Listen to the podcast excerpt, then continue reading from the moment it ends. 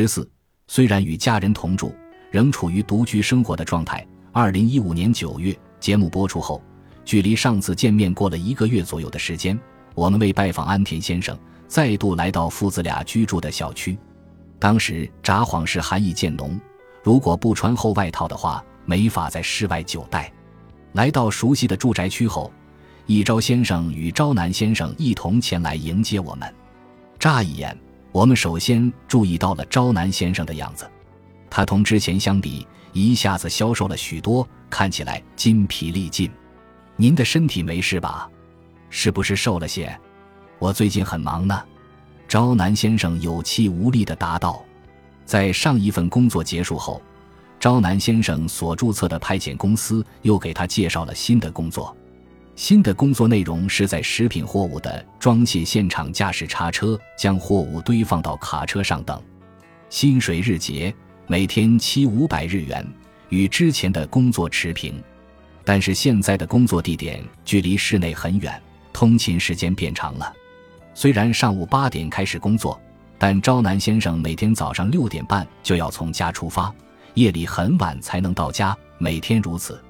工作时间基本是上午八点到下午五点，但有时候任务多忙不过来，每天要加班一到两小时。工作结束的时候都已经晚上九十点钟了，到家已经筋疲力尽。朝南先生现在每天早晨六点半出门，深夜十一点过后才到家，为尽可能多挣一点钱，他只在每周日休息。其余六天都在勤恳工作，不好好工作的话就没法维持生活了。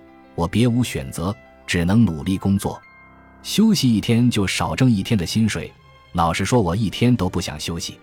不拼命工作的话，就没法挣足够的钱。虽然这样说有点不好，但在身体还没崩溃、我还能坚持的情况下，我都会拼尽全力的工作。刚开始与父亲同住的时候。出于对一朝先生身体状况的担忧，朝南先生总会帮忙分担家务。但现在周日是他唯一的休息日，由于平常工作疲劳，朝南先生总要睡到午后，没法帮忙分担家务。一朝先生虽然体谅儿子的状况，但要独自承担所有的家务，好像也力不从心。打扫、擦窗之类的家务活，这些我做不了的事，过去儿子都会帮我完成。但现在他没法继续帮忙做家务了。你看，现在家中没有好好打扫，很脏吧？一朝先生无精打采地低垂着头。平日里始终独自在家的一朝先生，虽然想要独自完成家务活，却心有余而力不足。此刻，我们仿佛感受到了他内心的无奈与焦虑。您的儿子每天要忙工作、家务事，很辛苦吧？他没法兼顾啊！你看。房间都乱糟糟的，儿子光是忙工作已经筋疲力尽了，无暇顾及其他。他上周日也去工作了，他平时几乎都不在家呀。嗯，不在家。他早上六点半出门，晚上很晚才回家，到家已经疲惫不堪。但是不工作的话也不行啊。没错，在高龄父母与子女同住的情况下，为尽可能多挣些钱。子女的工作时间相应延长，因而父母独自在家的时间也会增加。子女延长工作时间也是为了家庭生计。然而，他们越是忙于工作，越是无暇顾家，不得不放弃陪伴父母的时间。安田父子俩也面临着这样的两难困境，度过忙碌却又无奈的每一天。目前，从提供上门看护及高龄老人福利服务的机构。获取的信息显示，日间独居这一现象已成为公众不得不直面的社会问题。当老人独自在家的时候，若发生疾病发作、不慎跌倒等意外，很有可能发展为严重的事态。白天的时候，一朝先生几乎都是独自在家，也就是处于所谓的日间独居状态。过去发生过前述意外事件，因而负责生活保护的工作人员劝说他前来咨询。但他终究还是没法前去。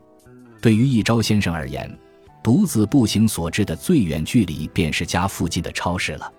要他独自乘坐公共交通前往区政府，根本是不可能完成的任务。一朝先生虽然也想前去与负责生活保护的工作人员商谈，但是却心有余而力不足，陷于两难境地。区政府的工作人员亲切地对我说：“有任何困难都请前来咨询。”我觉得很高兴，但如果我真的能去的话就好了。我没法去呀，现在连购物都渐渐力不从心了。对于独自前去窗口咨询这件事，一朝先生还有另一层顾虑。即便他能够独自前往区政府，但由于脑梗死后遗症的影响，他的语言表达能力不佳。他担心自己不能顺畅地表达出自己想要接受生活保护的想法。一朝先生深深地叹了一口气，随后直愣愣地小声嘟囔着：“如果我能去咨询的话就好了，能去咨询的话就好了。”本集播放完毕，感谢您的收听，喜欢请订阅加关注，主页有更多精彩内容。